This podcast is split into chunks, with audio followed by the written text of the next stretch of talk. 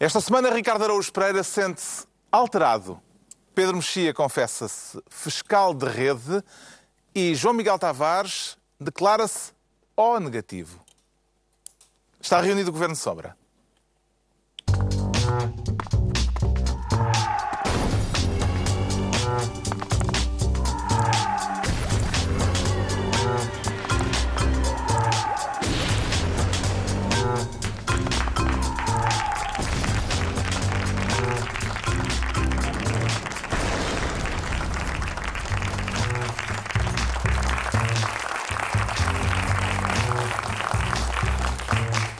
Ora então, viva, sejam bem-vindos. No final de uma semana em que se falou de vampiros no negócio do sangue, com a suspeita de uma estrafolhice à mistura, vamos falar disso mais daqui a pouco, neste Governo de Sombra em que o João Miguel Tavares quer ser Ministro do 15. E está satisfeito com a nota, João Miguel Tavares? Eu acho que foi generosa. Acho 15 dá para dispensar do exame.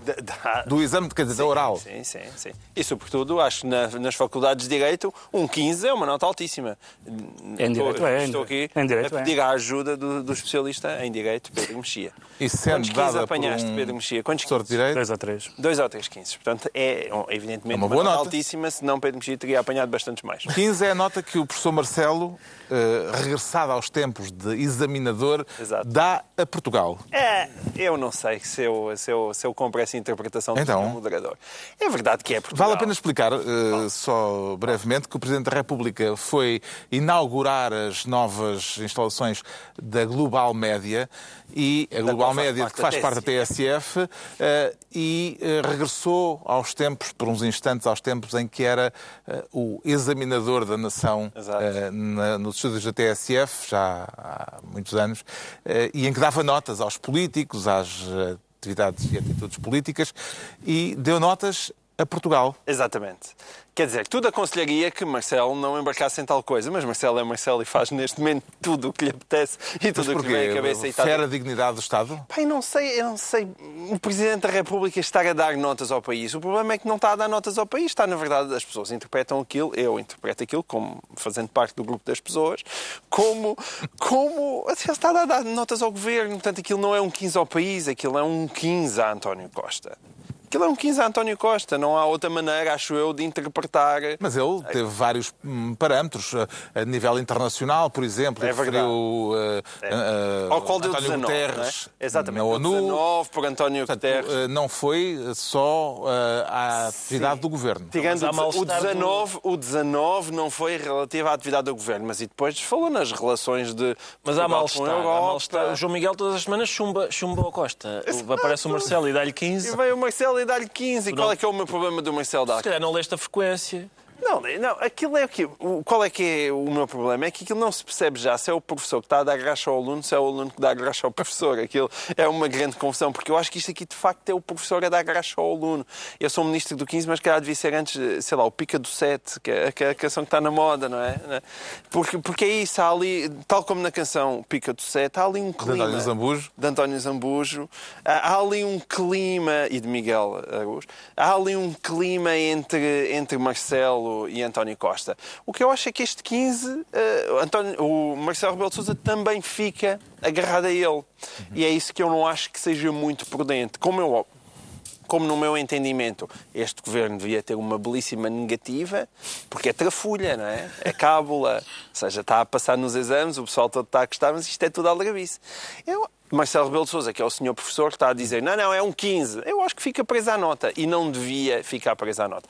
Aliás, esta é mais uma daquelas coisas que Marcelo Rebelo de Sousa não devia fazer. Ainda eh, este fim de semana ele esteve na Cornucópia e aquilo realmente é aquele Marcelo que vai a todas e que diz tudo sem pensar naquilo que é a responsabilidade do seu Marcelo quadro Rebelo de institucional. Sousa foi ao Teatro da Cornucópia que tinha anunciado terminar as atividades ao fim de mais de 40 Exatamente. anos de, de- de atividade e. entalou um pouco o ministro que sou o Ministro da, Cultura. que estava de passagem, foi agarrado pela manápula de Marcelo Rebelo de Sousa e em frente às câmaras de televisão, Marcelo Rebelo de Sousa de repente quase faz ali um ultimato a dizer então, oh, Sr. Ministro, não vamos fechar isto, então. Se há negociações, há negociações, então, mas há negociações para manter isto aberto, não é para fechar. Quer dizer, que a gente olha para aquilo e diz, não, não, não, não, não, não, quão errado é aquilo, independentemente de todo o apreço que o Luís Miguel Sintra possa merecer a qualquer um de nós, e certamente perfeitamente que merece muito apreço. Um Presidente da República não pode fazer aquilo. Não pode fazer aquilo. Mas ele sai bem visto daquela. Ah, Sai bem visto porque, porque todas as pessoas olham para ali e gostam do Luís Miguel Sintra, como é evidente.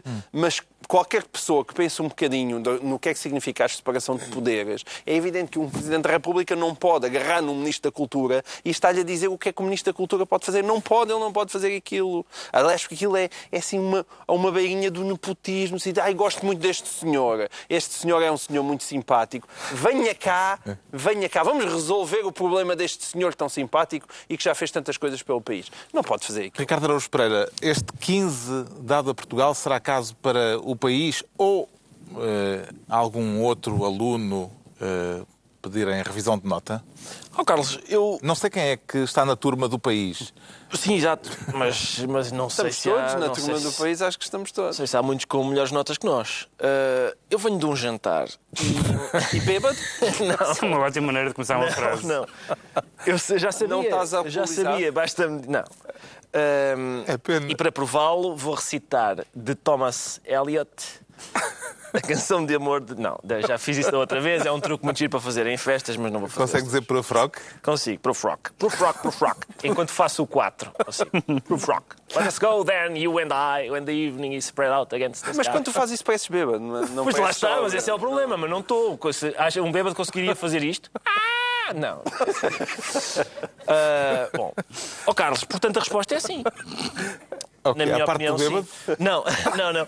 Eu acho que realmente, eu, eu, por mim, eu ficava quieto. Se fosse o António Costa, 15 é muito bom, guarda a nota e vai para casa. Assim, não digas nada, não vai agora pedir revisão de nota. Em princípio, se o Marcelo vai ver o teste outra vez, encontra duas ou três coisas, o melhor é ficar sossegado. O Marcelo está, de facto, mas eu não tenho nada contra isso, atenção. A gente pode dizer, por exemplo, o, o João Miguel de, de repente ganhou um purismo institucionalista que está chato, está chato, está chato. Eh, enquanto o professor Marcelo está mais, é mais livre, não é? O professor Marcelo, ainda cima, agora nesta altura do Natal, faz lembrar aqueles. O tio, não é? Um tio que, que vem ao Natal e diz coisas inconvenientes.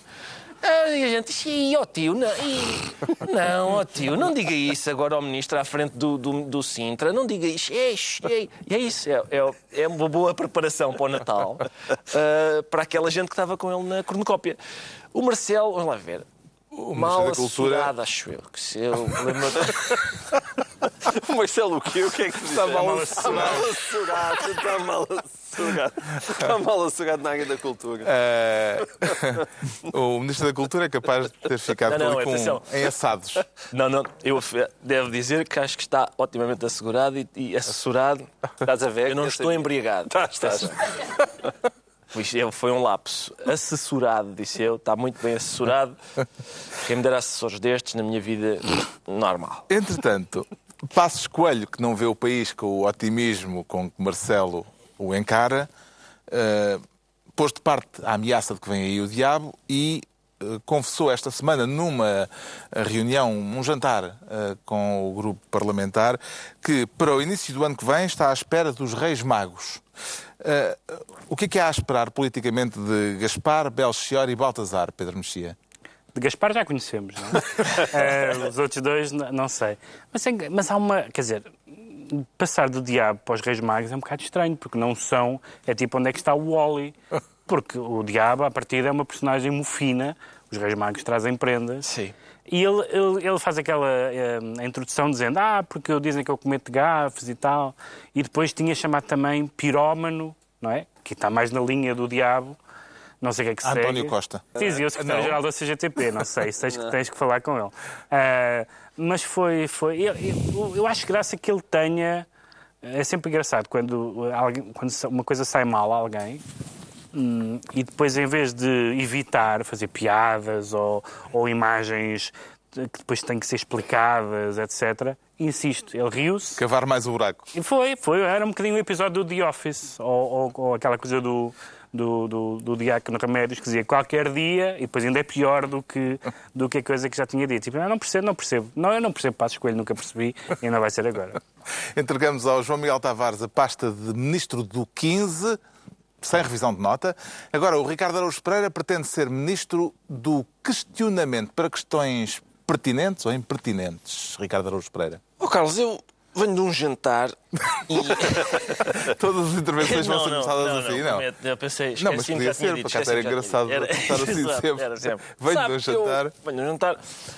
Estas questões são. Acho que nós uma- também. Não, a questão é. Eu não, Qualquer um de não. nós jantou Não ou não? nada, não. Nada? Não, um bocadinho. Está bem. Mas Então, pouco, muito ligeiro. certo. Uma coisa frugal. Muito frugal. É Vem de uma longa viagem. Uma refeição, meu Deus, não acredito que estamos a discutir a dieta de João Miguel Tavares. Ah, não, é, é para questões pertinentes, Carlos. Responder à pergunta Certo. é para questões pertinentes. Foi o deputado Francisco Assis, deputado ao Parlamento Europeu, que Colocou questões. colocou questões a- lá ao- no Parlamento Europeu porque ah, há três, acho eu, três luso-venezuelanos que são presos políticos ah, na Venezuela. E, portanto, é bem colocada a questão o que é que a Europa vai fazer quando há cidadãos luso-venezuelanos que são presos políticos na Venezuela. Claro na que- verdade, foi levantada por Martin Schulz, porque há vários eh, cidadãos de países da União Europeia. Exatamente, há claro. também espanhóis Pois eu temo... com dupla nacionalidade. Claro, eu temo... Como, aliás, os portugueses que estão, têm dupla nacionalidade. Sim, eu temo é pelos luso-venezuelanos, porque a Europa pode sempre dizer: epá, nós vamos tratar estes luso-venezuelanos como o vosso Parlamento tratou aquele luso-angolano que também era preso político em Angola e nem e o vosso Parlamento nem, nem um voto de condenação conseguiu aprovar. E, portanto, arriscamos a, ouvir essa resposta, que seria desagradável, mas em até certo ponto justa. E eh, crê- que acredita que o questionamento de Francisco Assis pode levar a algo de prático e concreto? Bom, é difícil que alguma coisa de Francisco Assis leve a algo prático e concreto. A história, em princípio, eh, eh, aponta para Mas isso. seria interessante isso, isso vir também para o Parlamento Nacional, a ver se dessa vez conseguiriam aprová-lo. Pois- Será que? Pois, talvez, não sei. Não será, sei será que já há consenso em volta da Venezuela? Não isso sei. seria interessante. que tipo de negócios é que temos com a- com a Venezuela que pode- possam impedir uma condenação. O que é que o governo português poderá fazer num caso destes, Pedro Mexia? Bem, o, que, o que faz habitualmente quando há cidadãos portugueses, prote- inteira-se a situação, Manda os protesta, comandos. utiliza-os. Não, deixa lá os comandos. Coitados dos comandos, deixa lá os É um comandos. tema para daqui a pouco. Ah, Ah, mas também é preciso, é- é- na verdade, há qualquer coisa aqui de. Há, há duas questões importantes. Uma é a questão da, da- da- do direito e dos cidadãos portugueses e tudo isso. E depois há a natureza da- também do regime, porque nós, à partida, nós tratamos, temos tratado sempre a Venezuela como um regime perfeitamente. como se fosse a Suíça. Não é. Quem tem, quem, tem, está, quem tem lido jornais percebe que a Venezuela não é bem a Suíça e, não, e, não, e, não, e que, portanto, na Suíça, por exemplo, não há presos políticos. Eh, eh, e, portanto, nós temos sempre tratado nas palminhas alguns regimes, por razões mais ou menos atendíveis. No caso da Venezuela, há uma comunidade portuguesa e tal, e isso é, isso é respeitável isso deve ser mantido. Mas, eh, mas nós somos muito tímidos somos muito tímidos em fazer valer os, os direitos dos cidadãos portugueses. A ausência de quase de reação no caso do Lati Beirão foi muito, muito eh, explícita nessa matéria. Ele próprio disse que não estava à espera de grande coisa, portanto, mostrando o padrão a que Portugal habituou os seus, os seus cidadãos. Eh, e Francisco Assis arrisca-se a ser uma pessoa muito pouco ouvida por este governo, por razões óbvias. Portanto, não sei se, se calhar se é o emissor, mas acho injusto o que o Ricardo disse de- das coisas que ele faz não terem consequência. Quando é que foi a última vez que levaste uma sapatada nos óculos? Isso é verdade. Ah, não, e com um saco de lixo. Há que ter respeito. Há E é lixo de. Felgueiras, aquele lixo É, da é, Leja. Eh, já se falou aqui de Luati Beirão. Esta semana o angolano Luati Beirão, angolano e também português, também da nacionalidade portuguesa, eh, eh, e esteve preso durante um ano em Angola por razões políticas, foi aplaudido na Assembleia da República de uma, de uma intervenção da deputada Isabel Moreira e foi aplaudido por deputados de várias bancadas, inclusive do PSD e do CDS, que tinham votado contra qualquer condenação à Angola. Que lações políticas é que se podem retirar disto, João Miguel Tavares? Em primeiro lugar, eh, aplaudir o facto de Isabel Moreira ter feito um bom discurso. Ela esta semana teve várias intervenções interessantes e essa foi uma delas. eh, e nem sempre acontece. E, e de resto, a outra nota é, tendo em conta o facto de ter havido uma quase unanim- uma, assim, unanimidade, será ser demasiado generoso, mas pelo menos ter havido Mas uma transversalidade, Uma pelo menos suspeita. transversalidade, exatamente. Muito suspeita. Significa o quê? Provavelmente o que Não, não, na- eu estava a dizer, Ah, não, não, não, não é? da outra vez, da outra vez. Da outra- Ah. Do PC ou CDS. Exatamente, mas, mas o facto de agora ter existido um aplauso, o que é que pode indiciar? Provavelmente que há muitos atrasos nos pagamentos de Angola a Exato. Portugal. É, portanto, eu acho que é esse o principal indício. Quer dizer que Angola está a demorar a pagar.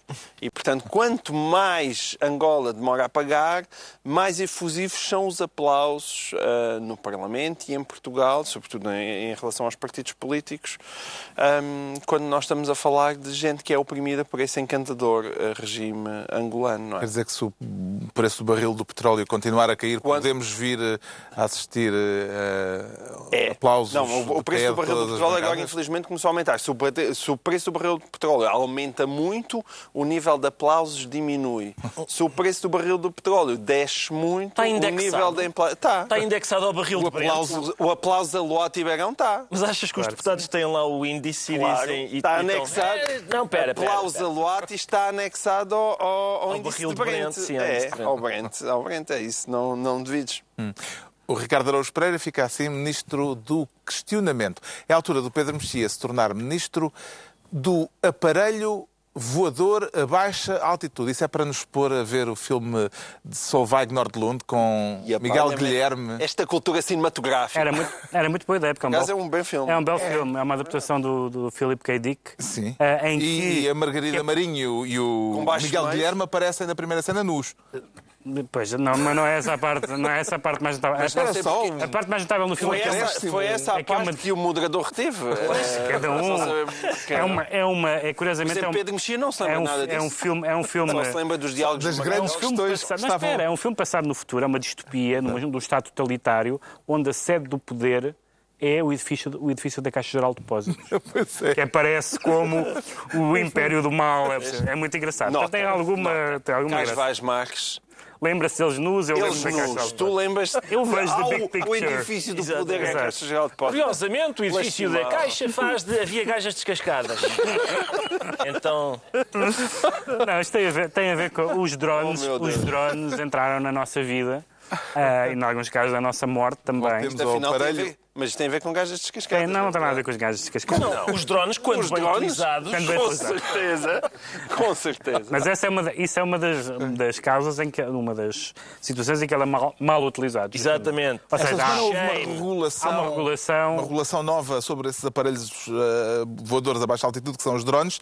Saiu no Diário da República eh, e limita o raio de ação. alto- sobre a altitude, drones. o tipo de, o tipo de, o tipo de, o tipo de evento. Desculpa, eu acho maravilhoso tu interessares por drones. E a altitude dos drones. Não, Epá, nunca repara, te imaginei a atenção, discutir a atenção. altitude Vamos lá, drones. vamos lá ver.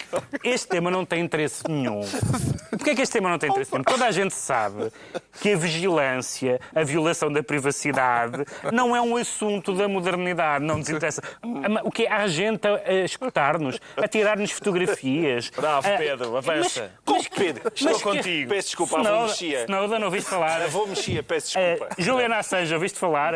Não. É pá, dizer que este tema não tem, não tem relevância. Não, calma, ó Pedro. eu Não estou com- contrarias o avô mexia. Não, calma, eu estou com o Pedro na substância, mas estou contigo na palhaçada. Ah, está certeza. bem, eu na palhaçada, na, palha, na palhaçada também estou, mas as pessoas acham. ah, Que é acham giro ver Pedro mexer a dizer, não, porque os drones realmente, eh, uns vão abaixo e outros mais alto. É engraçado, é engraçado. faltam uns dentes, né?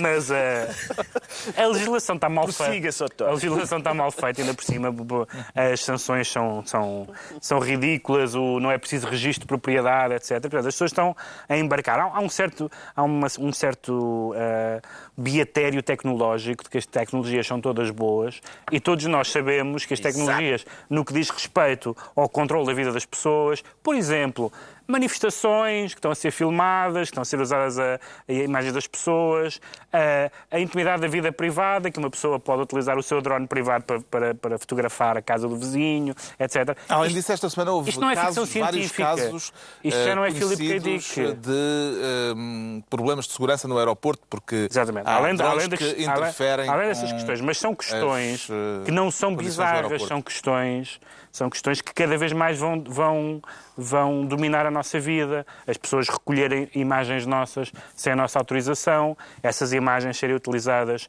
para todos os fins, desde, desde comerciais a criminais. E, e, e, e, o que é que várias pessoas vieram, vieram dizer? Esta legislação é muito tamanhosa. E, portanto, as pessoas continuam a achar que não se, não se deve ter cuidado em protegermos da tecnologia. Depois, de repente, aparecem esses casos do, do, os, os, do aeroporto os, de Lisboa. No... Os, não, e os Snowdens da ah. vida, e depois, hum. ah, não, espera aí, atenção que isto é preciso, porque estão, é preciso pôr uma, uma fita adesiva em cima do computador, porque senão estão-nos a filmar e não sei o que mais. Uh, e, portanto, é um assunto chato, não interessante, é só a nossa liberdade. Hum. É, é, os, os, drones esta semana também tiveram protagonismo a nível internacional, uh, com um navio de guerra chinês a capturar um drone norte-americano que alegadamente estaria a recolher eh, informações, a fazer espionagem. Uh, mas em águas internacionais, no Mar do Sul da China, vê potencial aqui para um conflito, João Miguel Tavares, um conflito internacional? Eu acho que esse tipo de drones sai fora do interesse de Pedro Mexia, no sentido é que isso é drone subaquático. Hum, e sim. Pedro Mexia só tem interesse por drone aéreo. Repara, há menos gente debaixo d'água. À partida. Eu, há menos gente. Acho que é? estás a desprezar tudo o que é mergulhador. A malta da caça submarina. A malta da caça submarina. Neste momento está a assinar um abaixo assinado contra Pedro e a dizer o que é isto? Achas este desprezo pela há, privacidade achas que há muita vida da rapaziada da caça submarina. Então não corre. Parece andas a ver os filmes errados. Este caso, por acaso, ah, motivou, caso, motivou, motivou, por acaso. Donald Trump, não foi? Não, antes disso, ah. um título do, acho que foi do Herald Tribune, uh, do International Herald Tribune, que diz: uh, o título é chineses escondem submarinos debaixo d'água. Foi uma coisa com a sua graça e por isso é que havia a espionagem dos, uh, destes drones. Aparentemente esse drone, o Subacote, foi apanhado em águas internacionais, mas foi. os chineses já disseram que iam devolver. É? Mas Donald Trump lançou logo um, um, um tweet, mais uma vez, ameaçador contra os chineses. Portanto, os chineses que se percatem, porque vem aí, um... já sabemos que Donald Trump é amigo dos russos, mas pelos vistos vistos, não é nada amigo de chineses, como se vê pelos telefonemas com os senhores de Taiwan e agora com esta reação ao drone. De facto, uh, Donald Trump preocupa-me mais do que os drones. Se lhe derem um drone como prenda de Natal, Ricardo Araújo Pereira, o que é que vai fazer com ele? Ai, as vizinhas. Em princípio, conhecendo o meu jeito para máquinas, vou, vou escavacá-lo contra a parede muito rapidamente. Mas eu, eu tenho uma pressão de ar e eu, uh, eu hei de abater um destes engarelhos.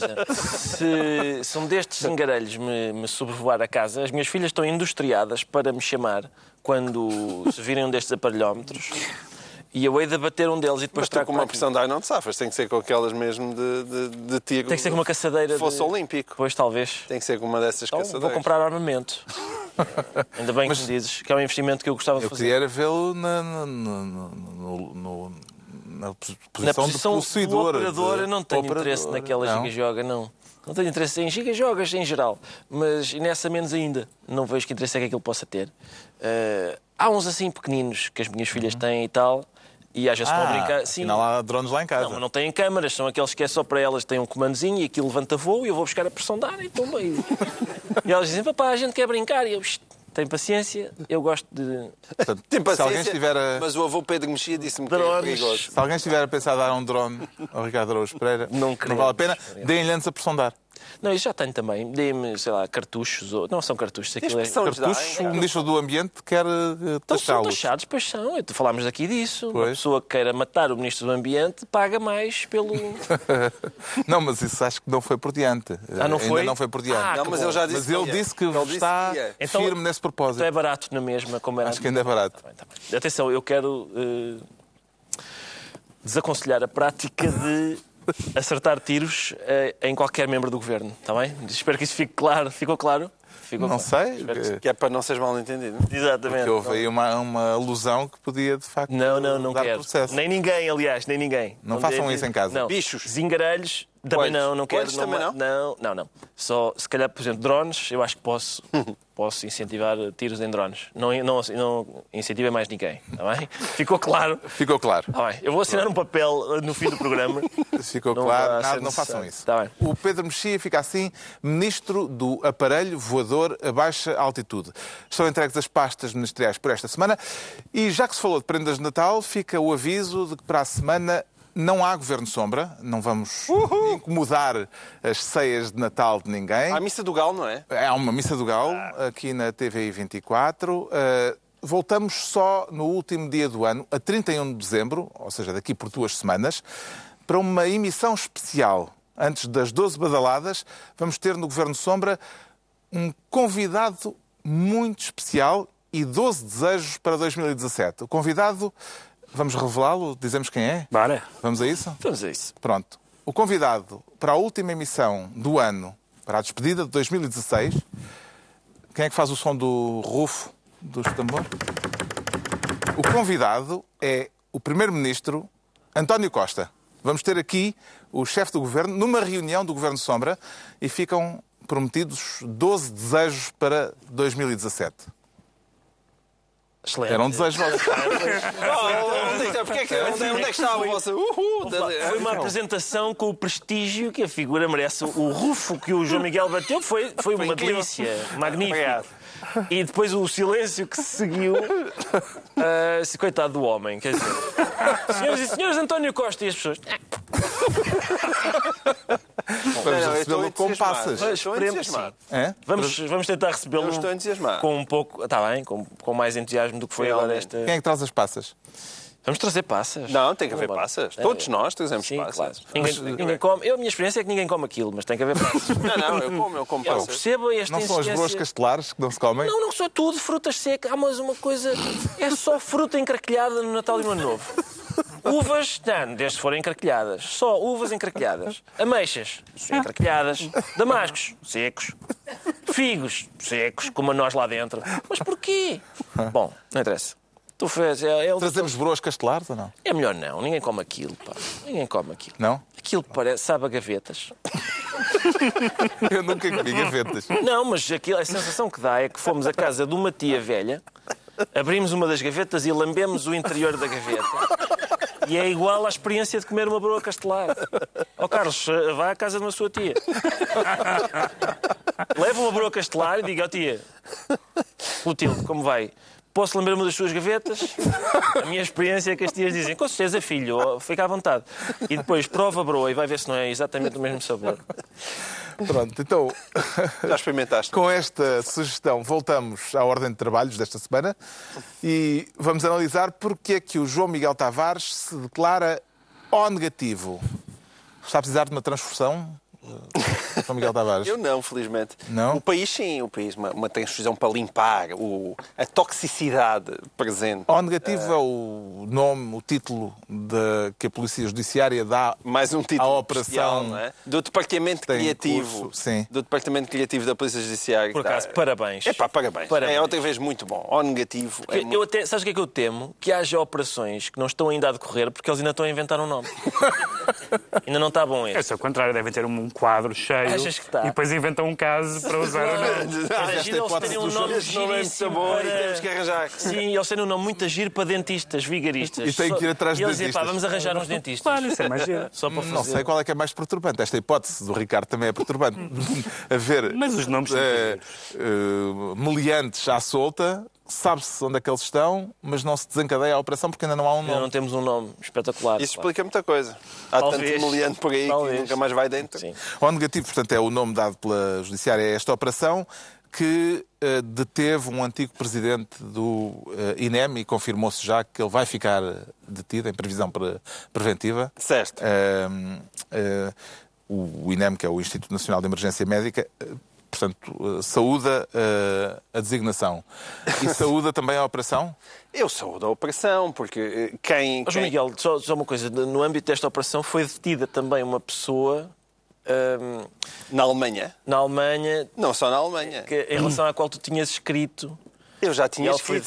Gostavas que houvesse mais alguém sobre quem tu tens escrito abundantemente que também fosse detido? Não, mas, mas vai sempre tudo bater ao mesmo. Esse é, que é, esse é que é o problema. Isto, eu acho, indiretamente, isto Tem ainda- alguma observação a fazer eh, ao que se sabe acerca do detido, nomeadamente eh, quanto Já há ao dois local detidos, não é? onde residia? Exatamente. Eh, Os dois estão ligados, já há dois detidos. É? Um é, é- é- é o Cunha Ribeiro e, e outro é o Sr. Lalani Castro, um detido em Portugal e o outro está detido na Alemanha neste, neste momento.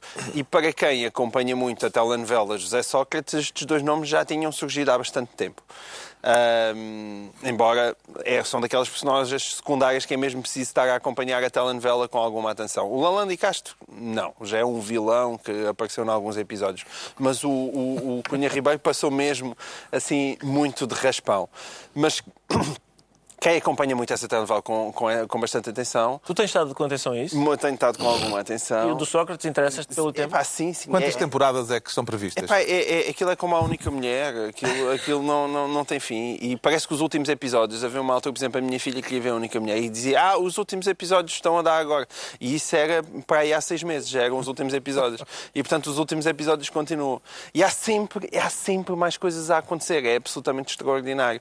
Agora, agora, João Miguel, como a única mulher passa exatamente neste canal, vamos só manifestar o nosso apreço pela, por não, essa foi por isso que eu novela. fui Foi, buscar, exatamente. foi por isso que eu fui buscar esse, esse exemplo. Ah, Para manter uma política de amizade deste programa com os outros com- programas, Com, os outros programas deste com as relações insti- institucionais. Exatamente. Que era exatamente. Vocês gostavam de fazer um institucionais. cameo na, no- na última Claro, mulher? Sim, isso é um- era o meu sonho. Era tipo matar alguém na última mulher, que depois afinal não estava bem morta e, e aparecia logo a seguir. E. Agora, também é de relações institucionais que estamos aqui a falar, não é? Porque estas coincidências incríveis, o Sr. Holanda Castro era patrão de José Sócrates na Octa Pharma e o Sr. Cunha Ribeiro vivia num apartamento, supostamente, do Sr. Holanda Castro, no edifício da, da Rua Castilho, onde também habitava José Sócrates. Isto é, é, é um entrecruzar absolutamente extraordinário, que é que a gente pode acreditar em coincidências, mas é, são mesmo coincidências daquelas. Agora, este, este caso nasce, não nasce, já, verdadeiramente já, já havia notícias anteriores, mas, mas mais uma vez foi a TVI e, e a Alexandra Bosch que fizeram um documentário muito, muito bom sobre a questão do plasma. E esse documentário, qualquer pessoa que tenha assistido aquilo, era uma grande reportagem de, de dois episódios, no total era uma hora e tal de informação daquela mesmo pesada, que qualquer pessoa via aquilo no final e depois perguntava como é que é possível isto ter acontecido e continuar a acontecer anos a fim. Foram 15 anos de negócios duvidosos, passando por vários governos, não é?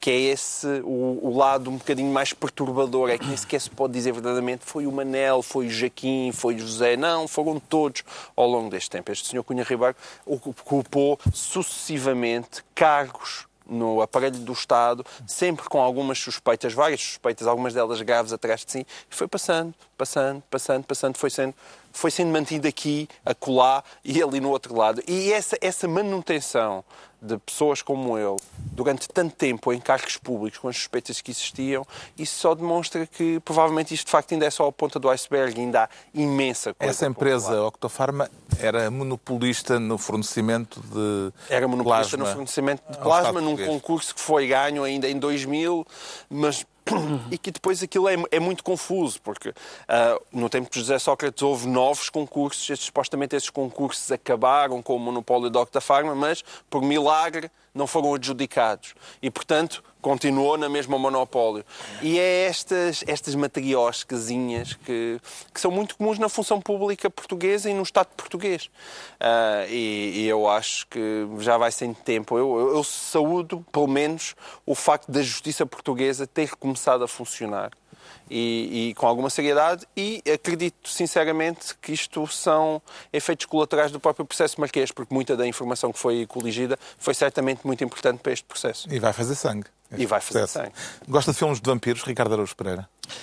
Bom, eu, eu gosto, quer dizer, gosto de sangue desde que tenha frango e arroz. Ah, e este. Tipo cabidão. Sim, os vampiros. Os vampiros têm não, nunca há miudezas nem nada e, portanto, não me interessa muito. quer E vampigas, aqueles filmes de com vampigas dos anos 70.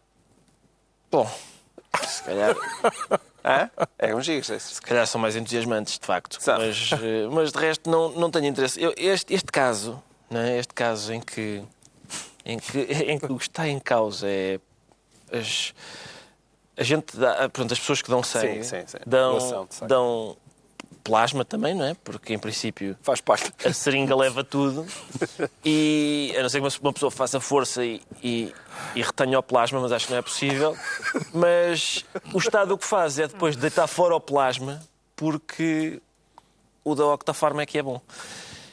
E, e é caro, é daqueles mesmo bons, porque é caro. E, e isso é incompreensível. É incompreensível mais ainda porque a, a tal reportagem da Alexandra Borges aparentemente indica que o concurso é feito à medida. É feito. é- é- era, era a mesma coisa que nós, os quatro, candidata- candidatarmos a um, a, um, a um concurso público e as regras são que só pessoas com mais de 1,90m é que podem eh, ganhá-lo. E, e, e bonitas, faz. Se vocês estavam de facto tramados, todos. Não se faz, não é? Não se faz. Estou do vosso lado, não sei se ficou claro que eu, que eu estou a solidarizar-me com. Pronto. Obrigado. Nada, nada. Obrigado. És um fofo. Eu sei bem, eu sei bem O disso. facto de um outro ex-presidente do INEM ter também sido constituído arguído esta semana, será caso para ligar o 112, Pedro Mexia? Eu, Quando li estas notícias, apeteceu-me ligar para o registro predial. Porque realmente esta coisa da, da, da, da, Da casa? da casa é possível que nós eh, encontremos José Sócrates ligado aos grandes casos do século. Quem matou Kennedy? Porque realmente é incrível a quantidade de coisas. Eu não- e com isto não estou a dizer nada a não ser o nome. Às vezes que o nome dele vem à baila.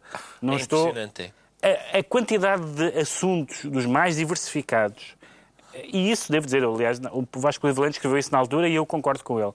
Num certo momento, ou num primeiro momento, antes, muito antes dos processos judiciais eh, e da investigação eh, começar, ou pelo menos que, que se soubesse, a minha reação a isso era já não há pachorra, porque eram coisas demais. Ou seja, há pessoas culpadas de dois, três crimes ou de dois, três casos mal, mal eh, explicados. Agora, 30, a gente não acredita, não é? Pois é Parece que há uma isso. co- Mas de repente começam a saltar nome- eh, o nome dele eh, por contiguidade, por estar no mesmo prédio, por estar na mesma empresa, por ser pessoal político dos governos dele, etc.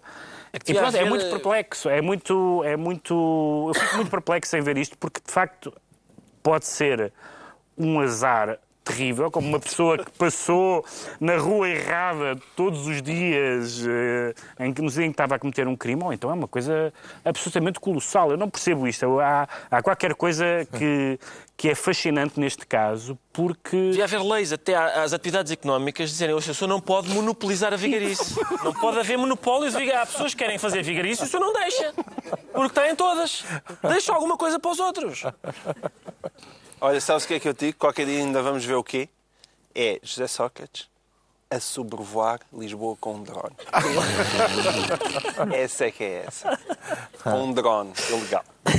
Mas estão cá, está cá o Pedro Mexia, vigilante. É vigilante, uma pressão de ar E eu lá estarei com a pressão de ar, com certeza. Está esclarecido porque é que o João Miguel Tavares se declara O negativo. Quanto ao Ricardo Araújo Pereira, sente-se alterado. Para melhor ou para pior, Ricardo Araújo Pereira? Lá está. Quer dizer, no meu caso Com essa peraí, beleza, com esse metro e Venho noventa. de um jantar. Venho de um jantar E estou um pouco alterado. Não estou nada, não estou nada. Estou ótimo, aliás, como se nota, não é? Só tenho dito, dito coisas que fazem sentido. Bom, Portanto, alterar para melhor não é possível. Não, não, no meu caso é sempre possível. É, é claro que é possível alterar para melhor, mas o que está Mas a já ser... se sente em condições para, por exemplo, uh, fazer o curso de comandos? Não, o curso de comandos, vamos lá ver, eu nem. Tu eu estás acho fit, que não estás tenho... super fit. Não, estou fit, mas eu estou a dizer que não, não tenho índole nem para preencher a ficha de inscrição. Não é? No curso de comandos. É, é importante lembrar que esta estampa que aqui está foi dada como Já inapta começaste a lamber gavetas. Puseste lamber gavetas, a seguir comes terra, não é? Sim, mas eu sou uma pessoa que foi inapta, dada como inapta para o serviço militar. Deixa-me dizer, só para dizer o que é a tropa em Portugal. Eu fui dado como apto. é como está, é como está isto. Mas no Mas meu também não caso, eras assim tão rechonchudinho. Não, não era, Tu tá- verdade. estás a ser modesto. Tu, quando foste chamado, eras um incrível viking. É verdade, é verdade. Eras ou não? Com cabelo e tudo, era muito. no meu caso, eles acertaram. Eles acertaram. Agora, a questão é que, na altura em que se soube, enfim, as condições em que eram feitas os cursos, cursos de comandos, que aliás é uma, uma informação recorrente, às vezes, até, às vezes até fecham o curso de comando e tal, depois reabrem e volta a acontecer este tipo de coisa gravíssima. Uh, houve pessoas a dizer: não, pois, as Forças Armadas, aquilo é assim, tem de ser assim e tal, e então agora resolveu-se alterar, porque de facto aquilo não tem que ser assim. Ainda não houve alterações já neste momento, mas recomendações feitas pela Inspeção Geral do Exército para alterar Exato. a instrução dos comandos. Recomendações essas que incluem coisas meio bizarras de género. É pá, deem-lhes água se eles quiserem água. Se eles quiserem água, deem-lhes água. Era giro, eu acho que era giro que o treino dos militares respeitasse a Convenção de Genebra. Era uma coisa que eu propunha. Mas nem, nem sempre as condições de guerra o respeitam. Pois lá, lá, está, mas eh, era. Eu... Acho que em Alepo isso não, Sim, não funciona. É, exatamente, não funciona, mas, mas convinha que ao menos no treino, que eles conseguissem sair vivos do treino, não é? Eu acho, acho que isso era. Acho eu que, que o exército ganha quando as pessoas que o compõem estão vivas. Mas eu não percebo nada, quer dizer, não sou general, não é? Não sou general. Não percebo muito de, de tática militar. Os Haverá outras opiniões. de comandos continuam cancelados. Uh, o que é que será preciso para que volte a haver formação para novos comandos, Pedro Mexia? este tema, francamente, o resumo deste tema é o seguinte: que este tema nós já falámos aqui sobre ele. Já, já. E como, não havia, como havia pouco assunto, o Ricardo puxou este tema. Claro, não havia mais nada. É assim, eu vou resumir o que se passa.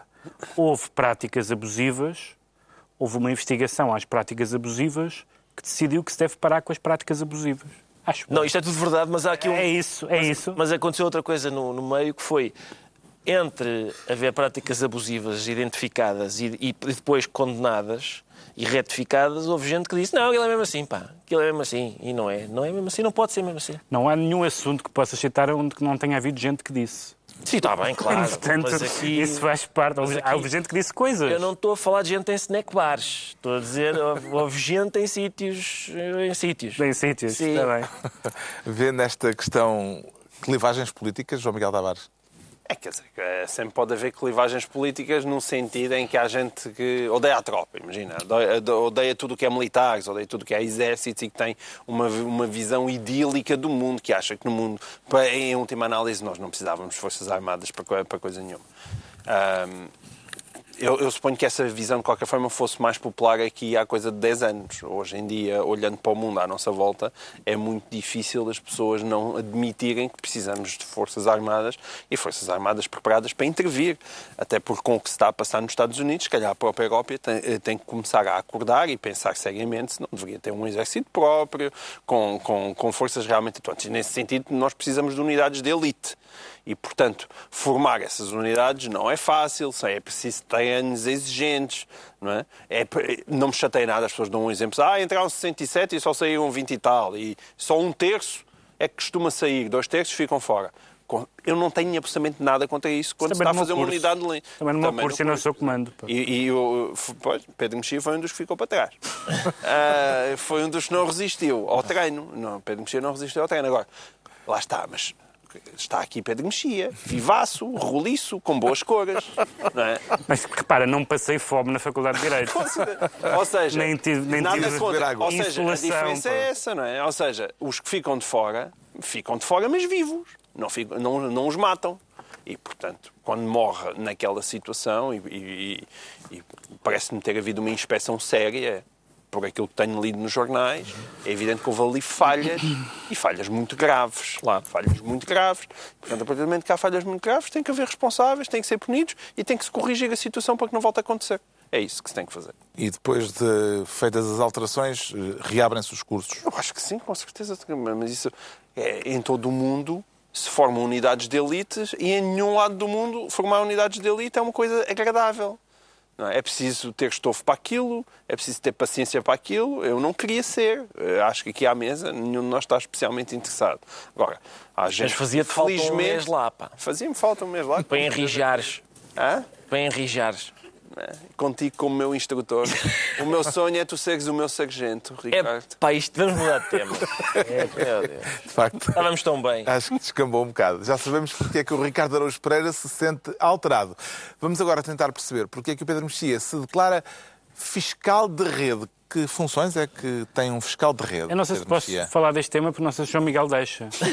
Trata-se de um tema que pressupõe que a tecnologia não pode, ser, pode não ser maravilhosa. Não sei se ele dá autorização. Não, não, mas eu admito que a tecnologia pode não ser maravilhosa. Ah, bom. a questão é, eu também admito que a tecnologia pode ser maravilhosa. Com certeza. Portanto, eh, os drones também têm coisas bonitas. com certeza. Olha, dá para filmar festas de aniversário, Exato, é. ficam tão bonitos. E o que acontece depois da festa? E tudo também isso, pode, é exato. mais, também dá para filmar Alepo e tens acesso a esse tipo Não de é, imagens. Não é disso que está, não se está a falar de jornalismo nesses casos. não se está a falar mas de jornalismo nesses Com casos. certeza, mas estou só a dizer que também há Mas neste caso está-se a boas, falar de é? jornalismo, eh, fiscal, de, fiscal de rede. O Facebook anunciou que vai eh, sinalizar notícias falsas. E, eh, e na Alemanha eles v- estão a pensar numa legislação que até vai além disso, de, em multas, etc. E há E duas percebeu como é que se vai fazer esse fact-checking? Bom, há duas coisas diferentes. Eh, Trata-se de, de pedir a instituições, há- sobretudo no mundo anglo-saxónico, mas não só, há instituições que fazem fact-checking, fact-checking de, por exemplo, no- dos debates eleitorais, de- do, do discurso público, etc. E há certo tipo de coisas que são passíveis de fact-checking. Os números do desemprego, coisas desse género, é possível dizer realmente quantos é que são, quanto, qua- quanto- quantas pessoas estão abaixo ou acima do limiar da pobreza. Isso há fact-checking possível e, portanto, ah, agora, há duas coisas ah, que não me parecem tão claras. Uma é, o Facebook diz, e eu acho que faz sentido, que é penalizar particularmente os, as- os sites que se fazem passar por órgãos de informação. E eu acho que isso faz sentido. Faz sentido dizer que um, que um auto-intitulado órgão de informação não é um órgão de informação.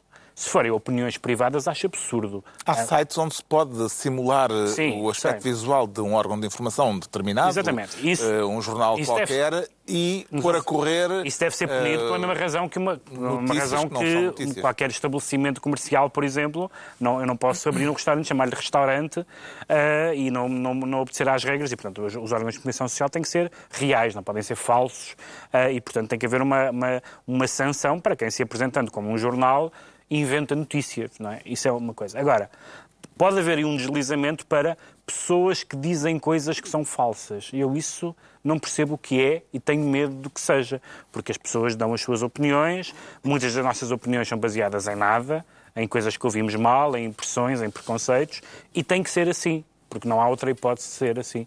Não há outra hipótese que não seja em liberdade as pessoas dizerem coisas. Muitas delas são falsas e infundadas, algumas podem se tornar virais, algumas podem ter efeitos políticos, tudo bem.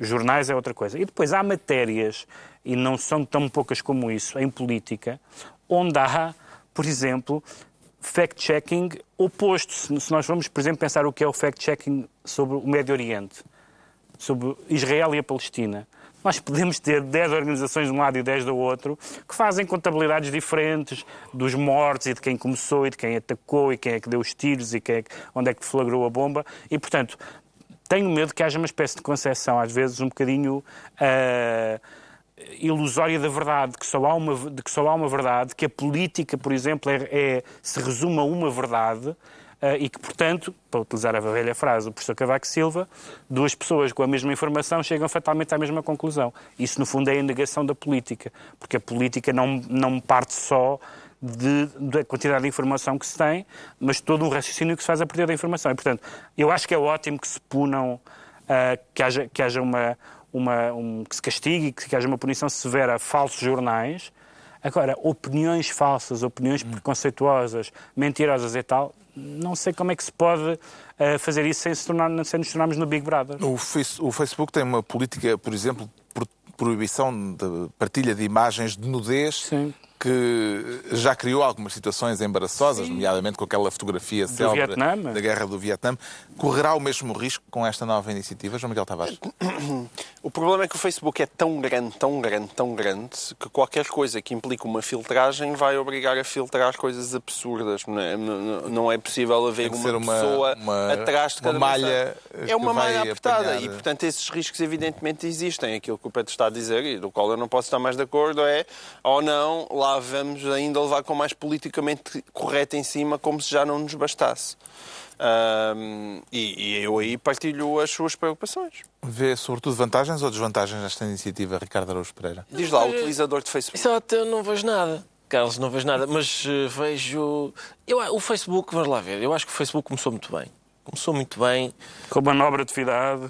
Eh, sim, porque o- eu vi o filme sobre o criador do Facebook e o rapaz o que estava a fazer, ele pensou, e bem, será que eu posso criar aqui um algoritmo que gere um programa, que é, que permita que os estudantes universitários se metam na cama uns com os outros?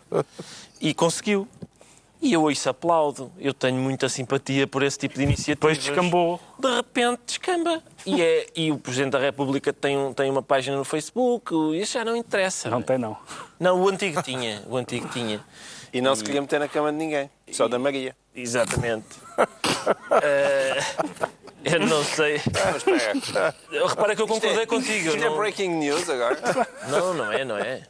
É só para fazer um Concordei apoio. contigo e confesso que não sei porquê. Acho que foi, foi para preencher o silêncio que se seguiu à tua observação. Estamos aí para fora de pé. Estamos. E portanto, acho que, sim senhor, dou os parabéns quando começou. Ah, os primeiros Agora, álbuns eram bons. Os primeiros álbuns eram Agora tornou-se muito comercial. Agora está muito comercial, acho que. É a altura dos decretos. O Pedro Mexia decreta saneamento básico.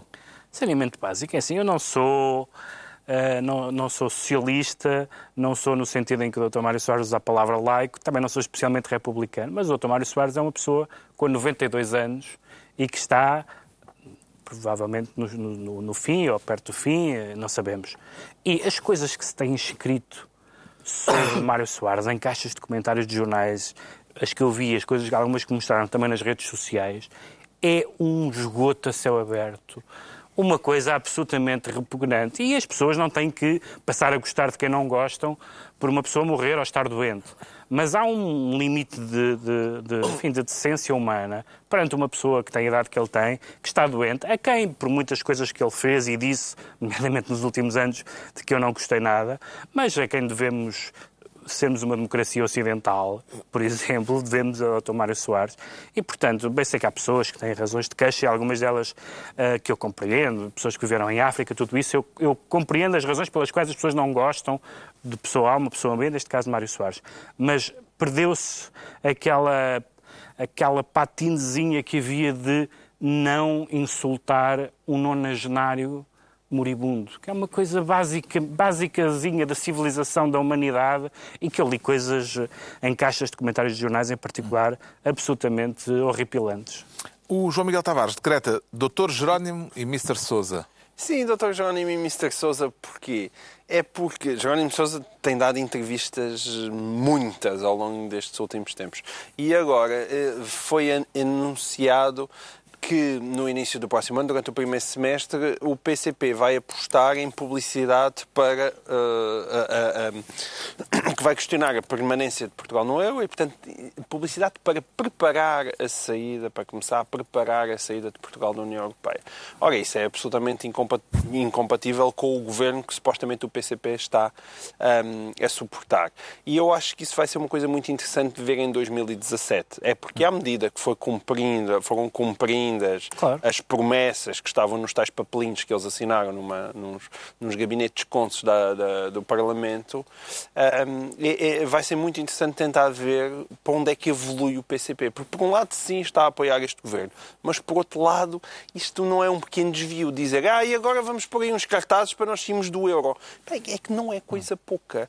E eu não sei bem como é que ele compatiza isto. Eu não sei se o Jerónimo de Sousa tem, consegue fazer a espargata com a e com Manetti, mas vai ser interessante ver.